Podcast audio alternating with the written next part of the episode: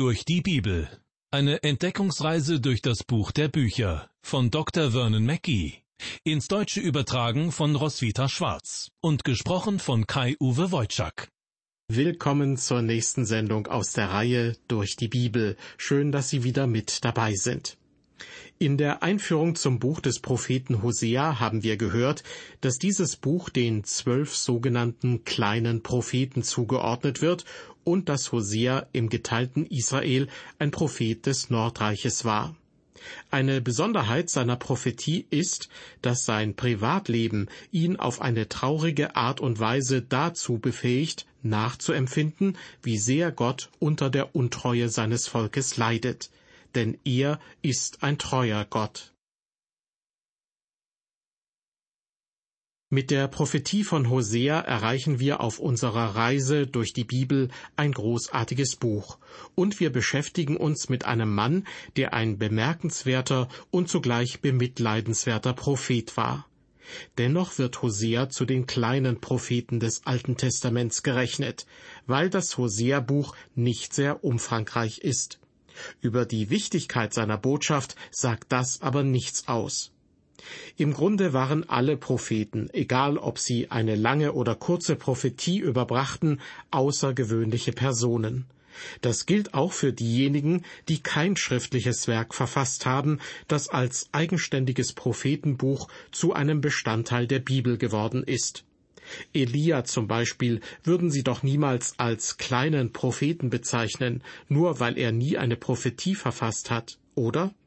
Und Johannes der Täufer, der letzte der Propheten, schrieb in seinem Leben nicht eine einzige Zeile seiner Botschaft nieder.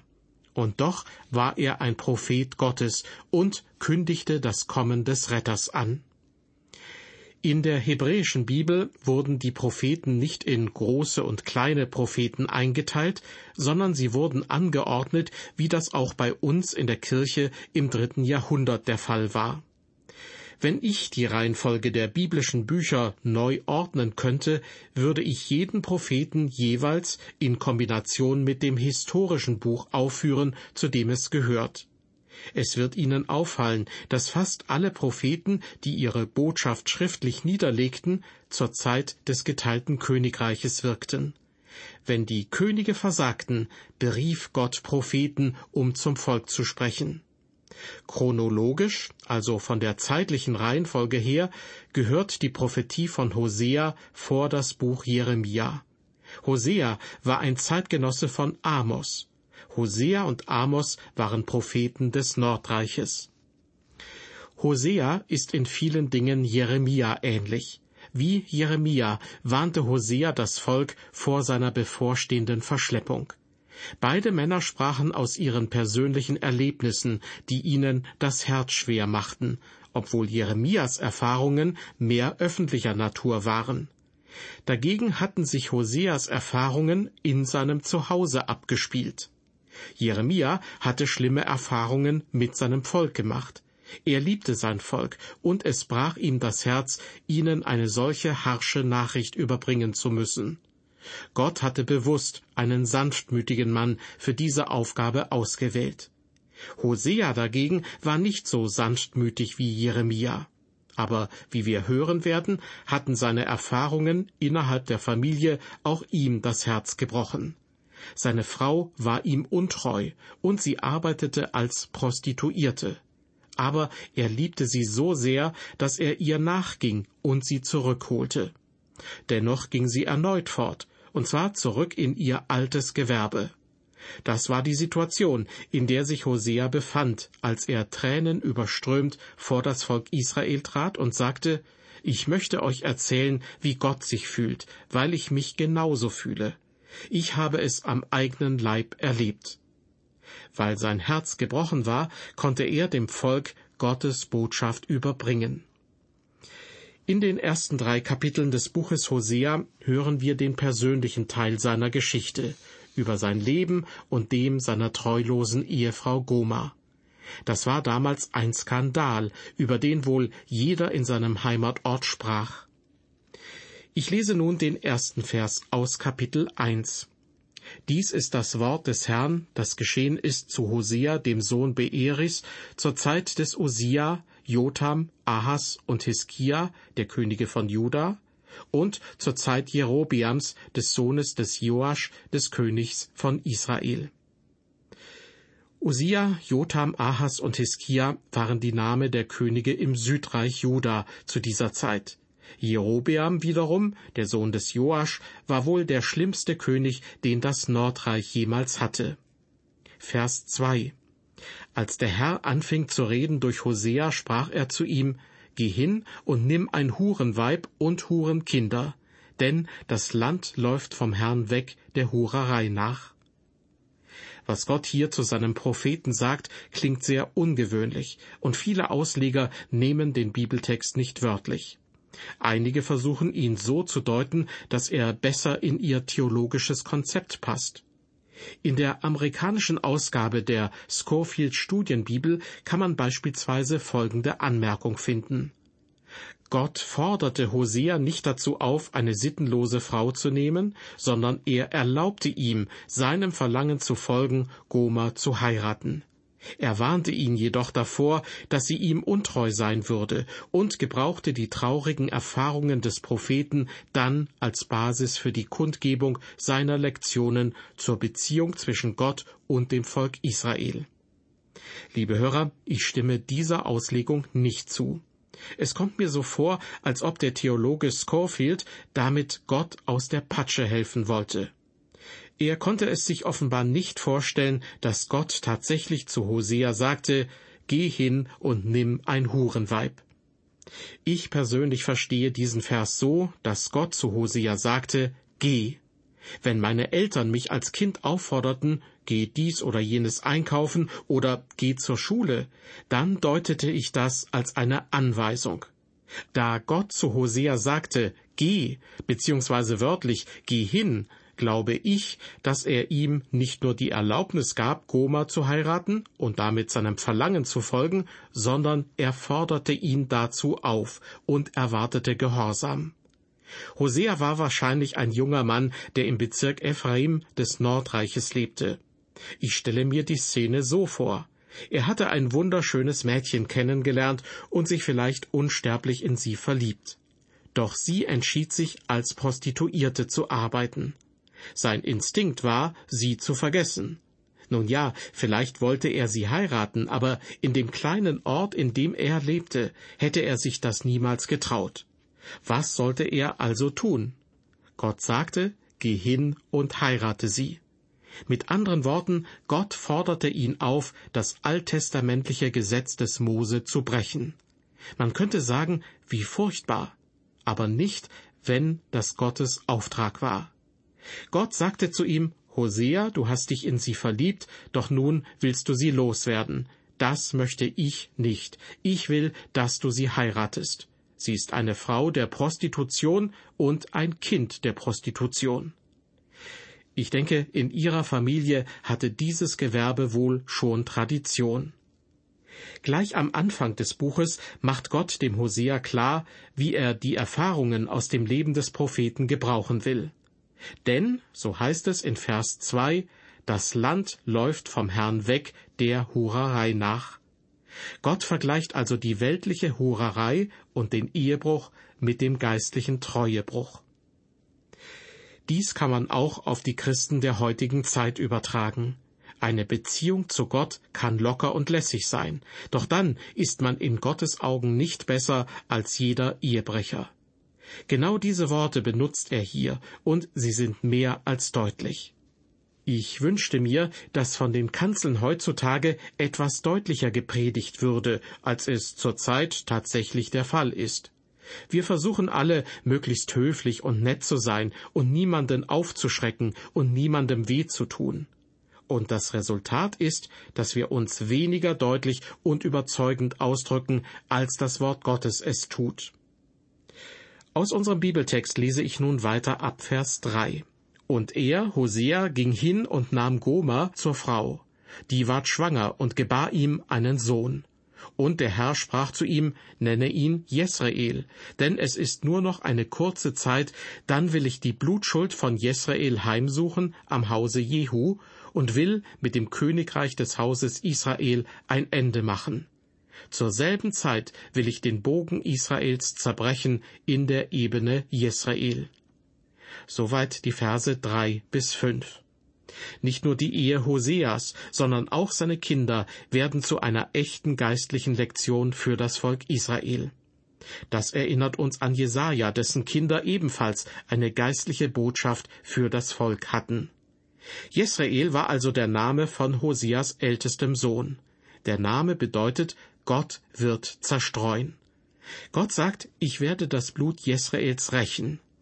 Gott will damit zum Ausdruck bringen, dass er das Volk des Nordreiches vertreiben und zerstreuen wird. Vers 6. Und sie, Goma, ward abermals schwanger und gebar eine Tochter.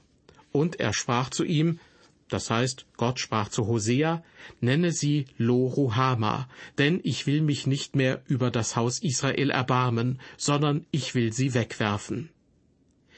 Gott gab Hoseas Tochter den Namen Lo-Ruhama, was bedeutet, dass sie das Mitleid eines Vaters nie kennenlernte. Das heißt nicht, dass sie eine Weise war, aber dass man nicht wusste, wer ihr Vater war. Was für ein Skandal im Hause Hoseas. Gott sagt den Menschen des Nordreiches durch dieses Mädchen, ich habe kein Mitleid mit euch, denn ich bin nicht euer Vater. Die Frage, ob ein Mensch zu weit gehen kann, also ob er oder sie sich zu tief in Sünde verstricken kann, dass die Gnade Gottes ihn oder sie nicht mehr erreichen kann, sie ist so alt wie die Menschheit selbst. Ich glaube zwar nicht, dass eine Person so tief sinken kann, dass Gott sie nicht mehr erretten kann, aber ich glaube, wenn man Gottes Gnade und Vergebung immer wieder ausschlägt, wird man damit eines Tages eine Grenze überschreiten. Das bedeutet nicht, dass die Gnade Gottes sie dann nicht mehr erreichen kann, aber es heißt, dass in ihnen nichts mehr existiert, das die Gnade Gottes ergreifen und auf sie antworten kann. Ich erkläre Ihnen, wie ich das meine. Als ich meine erste Pastorenstelle antrat, traf ich dort auf einen sehr kranken Mann. Seine Frau hatte mich gebeten, ihn zu Hause zu besuchen, da er im Sterben lag. Sie wünschte sich, dass ich ihm das Evangelium auslege, und so sprach ich mit ihm darüber. Der Mann war sehr höflich und hörte mir aufmerksam zu. Dann sagte er, ich würde Ihnen ja gerne sagen, dass ich Jesus als meinen Retter annehmen will. Aber ich muss zugeben, ich habe mein ganzes Leben lang mit Gott gespielt. Ich habe die Sache niemals ernst genommen. Ich habe x-mal vor einem Altar gestanden, um mein Leben ihm zu übergeben. Ich habe ihm Dinge versprochen und mich doch wieder von ihm abgewandt. Ich war nie ehrlich zu ihm. Und ich kann Ihnen auch jetzt nicht sagen, ob ich es ernst meine oder nicht. Alles, was mir übrig blieb, war, bei der Beerdigung dieses Mannes aus tiefstem Herzen zu seufzen und zu sagen, O Herr, ich hoffe, er meinte es wirklich ernst. Ich hoffe, dass deine Gnade ihn erreicht und berührt hat.